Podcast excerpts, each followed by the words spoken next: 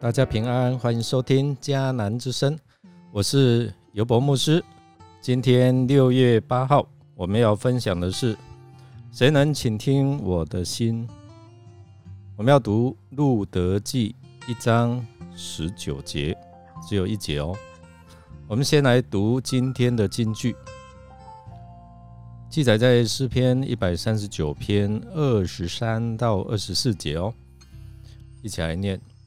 上帝啊，求你查验我，知道我的意念；求你考验我，洞悉我的心思；求你看看我有没有狂妄的思想；求你引导我走永生的道路。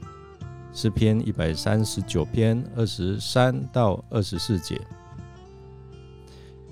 摩押是在。今日死海东岸的约旦河啊，约旦的境内，是一个多山且狭长的地带。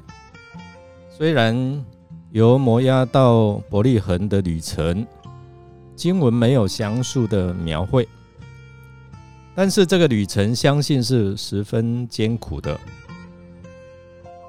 拿尔美还有路德两人向北行。走过死海的边缘，他们需要由摩崖山地一直下行到海平面以下。一千两百九十尺深的约旦河谷，即约旦河流入死海之处，经过的名称叫做苏，这样的一个约旦河床，通过它茂盛的地带之后。便要开始行走比较崎岖的啊的沙漠地带啊，这个地带叫做戈戈壁大沙漠那个戈。那这个地带宽十五里，要完成这一段的旅程后，他们才会来到位于山区海拔高过两千三百尺的伯利恒。所以，我们看到他们要下山到海平面，然后要再爬上山区哦。两位寡妇一同翻山越岭，辗转这辛苦的旅程，回到了伯利恒。那回到家乡的时候，刚好是四月份收割大麦的时候。那时候。我所有的男子都会在田里收割大麦，但是我们看到经文写着妇女们，解经家 Knox 他把它缩小范围到妇女们，因为就是这些三姑六婆，一看到他们两人就交头接耳，甚至妇女们惊叫的说：“哎呀，她真的是拿尔美美吗？”真的是拿尔美吗？原文的意思惊讶，就是议论纷纷，大大骚动，并强调极度的兴奋及许多的闲话环绕其身哦，有这样的一个意色。当我看到这段经文的时候，我心中就在思想哦，哎呀，这些三姑六婆。会不会从拿尔美一家移民当时候的情景开始谈论，然后到摩押，早知道就不要出去啊！看看如今沦落到这种下场，你看看就是对上帝没有信心了。他们一家就跑到摩押外邦之地，难道他们忘记了上帝的律法吗？你看，现在被上帝惩罚了吧？搞得连丈夫和孩子都死掉，真是凄惨。还好还好，我们当时没有离开啊，我们忍下来哦，不然我们可能也会像他们一样，也说不定哦。我在想说，可能这些的三姑六婆，这些妇女们就会私下有这样的一个议论了。问到拿尔美已经离开十多年，出去的时候。有先生，有两个儿子一起陪伴，如今却是单身寡妇，还带了一个年轻的新寡妇回到家乡，而且又是外邦人，可以从他们的脸上显出经历风霜的愁苦。当初风风光光、满脸笑容的拿尔美判若两人。当人们问到：“这是拿尔美吗？”他就以自己的名字玩了一个突出的文字游戏。不要叫我拿尔美，拿尔美本来是甜的意思，小甜甜哦。要叫我马拉，马拉就是苦啊。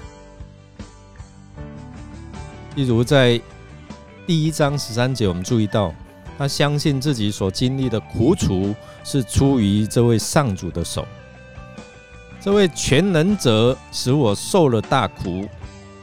此刻，谁能了解拿尔美的心情呢？谁可以真正倾听他的苦情？我想，除了上帝之外，就只有路德了。所以，我们看到路德的不离不弃，他以恩慈的心来对待拿尔美。其实，在人生最困苦的时候，愿意倾听人的心声，其实那是最大的一个祝福。路德愿意倾听拿尔美他的心声。在第一章的十二到十三节里面，我们看到拿尔美说：“回去吧，我的女儿，走吧，我已经太老了，不能再结婚了。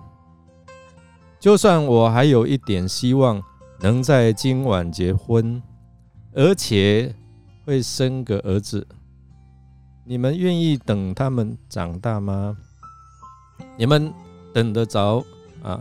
等着啊？不去嫁别人吗？不，我的女儿，这是不可能的。上主惩罚我了，所以我很为你们难过。他为了这些的媳妇着想，他没有办法给他们有丈夫有新的未来。感谢主哦，因为有路德的陪伴、倾听和体贴，帮助拿美在困境当中并不孤单，也见证了开始改变他的想法及他未来的命运。我们来默想，我们从路德的身上学习到什么样的榜样呢？或是我们会像这些妇女们？一样的议论人的遭遇呢？让我们一起来祷告，亲爱的主啊，当我悲伤难挨、诉不尽最深的悲哀时，恳求你倾听我的心；当我希望满怀、道不出最美的期待时，亲爱的主，求你倾听我的心。求你聆听我每一个心跳，那是我最虔诚、最渴慕的祈祷。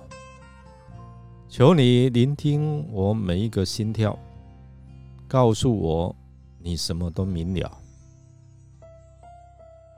我们这样祷告，是奉靠主耶稣基督的圣名求，阿门。感谢您的收听，如果您喜欢我们的节目，欢迎订阅。并给我们鼓励与带导。我是尤博牧师，祝福你一天都充满平安、健康、喜乐。我们下次再见哦。